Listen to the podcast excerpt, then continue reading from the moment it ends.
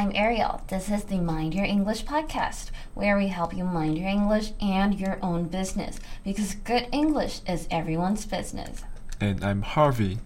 Hey, Ariel, can you learn faster than a robot? Of course, I can. Think twice before you answer. Why can't I think more than two times? I want to think three, four, five, six times. Ah, stop behaving mischievously. Think twice is a common phrase that means to think something seriously.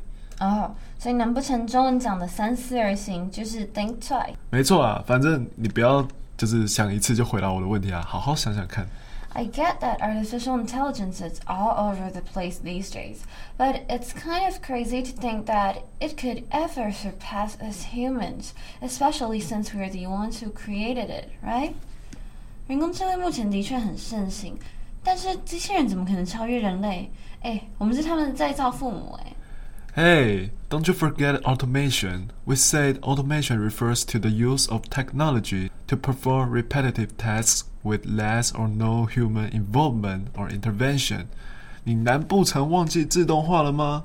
我们说自动化就是让机器设备在独立运作下自动完成简单的任务，比如说零件组装或是信息处理。 And that means modern machines are capable of performing many tasks that were previously exclusive to human beings. Mm, yes, but machines are still inferior to humans. They only follow instructions. Be inferior to means one thing is worse than the other one. 也就是说，现代的机器可以完成许多原本只有人类能做到的事，可是机器还是比人类差啊，因为它们只会跟从指令。 核心片语 be inferior to 是某物或某人比另外一方还要差的意思。 Exactly. However, with the advent of machine learning, robots and machines learn from and make predictions based on data. Just like a person learns from previous lessons or experience, the vocabulary Advent means the introduction or arrival of a new technology or innovation. For instance, the advent of smartphones revolutionized the way we communicate and access information. 但是随着 machine learning 机器学习的到来，机器已经可以从大数据学习，并且做出预测。这就好像人会根据以往的经验去做出判断。那核心单字 advent 常常是指新科技技术的到来。例如说，智慧型手机的到来改变了我们联络、查资料的方式。 So think about a kid who gets in trouble with their parents for not doing homework. The kid learns from that experience and starts doing their homework all the time so they won't get punished again. The kid knows that they might get in trouble based on what happened before. If you swap out kid for machines and experience for data, you will get a better idea of how machine learning works. 假如有一位小孩因为没写功课被爸妈惩罚，那这个小兔崽子就会记得，并从这次的经验学习。学习到什么呢？不写功课会被惩罚哦。对，没错。从此以后，小孩基于过往经验预测他没有写作业会被惩罚，所以试着将小孩改成机器，经验改成数据，这样你就会更懂什么是 machine learning 了。But Harvey, can you name some example of artificial intelligence with machine learning? I'm still a bit confused. Sure, let's talk about the trendiest and sexiest AI man, ChatGPT. Listeners, please try it if you haven't. Wait, it sounds so familiar. Is it the chatbot everyone is using now? Exactly, the word chatbot is the mix of two words, chat and robot. So basically, ChatGPT was created by a company called OpenAI and was launched on November 13, 2022. ChatGPT is a natural language processing tool that allows users to have human like conversations and assist users with tasks such as composing essays or answering questions. Wait, wait, wait. Natural language processing tool? Human like conversation? Mm, how about this way? Like, um, imagine ChatGPT as a search engine like Google. So basically, all the information for which you're looking can be found in ChatGPT. Both possess big data to select the most relevant and accurate information. The vocabulary possess is another way to say have something. 你可以先把 ChatGPT 想象成跟 Google 一样的搜寻引擎。基本上，你想找的资料都可以在 ChatGPT 上找到， 因为它拥有很大的资料库。而核心单字 possess 就是指 have 的意思，有或是拥有。 Don't we already have search engine? Google is kind of my teacher. Most of my questions are solved in Google. 啊，我们不是已经有 Google 大神了，为什么还要 Chat GPT 啊 Yeah, but ChatGPT is different.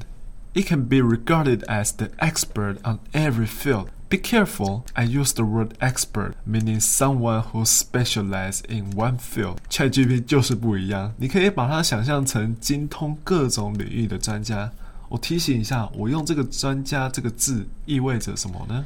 Are you highlighting that ChatGPT is similar to human? Yeah, ChatGPT not only possesses more knowledge and information than a normal person, but it also talks and thinks like a human being, not a feature in search engines. 所以 ChatGPT 所拥有的知识跟资讯比一般人还要多。更可怕的是，它的谈吐跟思维根本就跟人类一样嘛。 I also come up with one tool, Siri, on my iPhone and iPad. But how do they have these ability? 我突然想到 Siri 也是这样哎，强吧？但他们到底怎么那么厉害？ Yeah, these robots are pretty amazing because they have two big advantages over us humans lots of resources and machine learning. For example, ChatGPT is super smart because it has access to tons of different languages and information. 没错。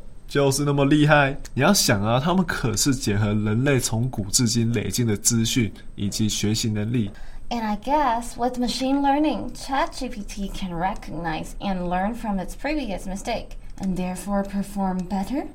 Let's say you ask ChatGPT a question about the IELTS speaking test. Sometimes it might give you a long, boring answer that doesn't sound like something a real person would say. But if you type in, can you make it simpler And more casual? ChatGPT gets the message and learns from its mistakes. It'll start thinking, next time if I get asked this, I should be more laid back. And if people keep asking, eventually it'll give you the perfect answer. 假设各位问 ChatGPT 如何回答雅思口说考题，这位先生很常会给出很冗长、无聊的答案，更不会像人会讲出的话。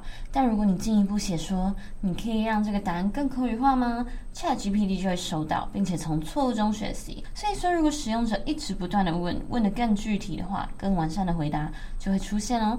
Alright, I lost. No worries, I've already known you lost. Yeah, maybe I should leave. ChatGPT should be your new partner. I wish you all the best, Ariel. So, dear listeners, as you might notice, Ariel left. But don't worry, she'll be back soon. I hope this episode lets you know more about artificial intelligence, automation, or machine learning.